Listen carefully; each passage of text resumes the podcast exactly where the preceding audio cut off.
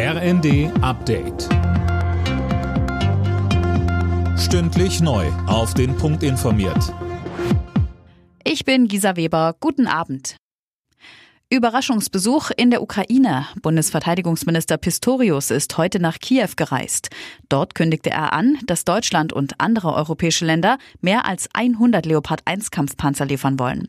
Zusätzlich zu den moderneren Leopard 2 Modellen und nach und nach bis zum zweiten Quartal kommenden Jahres, so Pistorius. Der Besuch des Ministers war aus Sicherheitsgründen geheim gehalten worden.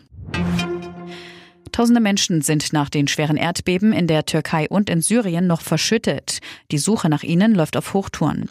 Damit sie möglichst schnell gelingt, hat der türkische Präsident Erdogan den Notstand für die betroffenen Regionen seines Landes ausgerufen. Gelten soll das Ganze für drei Monate. Bisher sind bei den verheerenden Beben mehr als 5000 Menschen gestorben, zahlreiche Gebäude eingestürzt und die Infrastruktur wurde beschädigt. Egal ob bei der Arbeit, im Unterricht oder in der Freizeit, das Internet ist aus unserem Alltag nicht mehr wegzudenken. Doch im Netz lauern auch Gefahren, etwa Cybermobbing oder Betrüger. Um darauf aufmerksam zu machen, hat heute der Safer Internet Day stattgefunden. Marc Eumann von der Medienanstalt Rheinland-Pfalz sagt.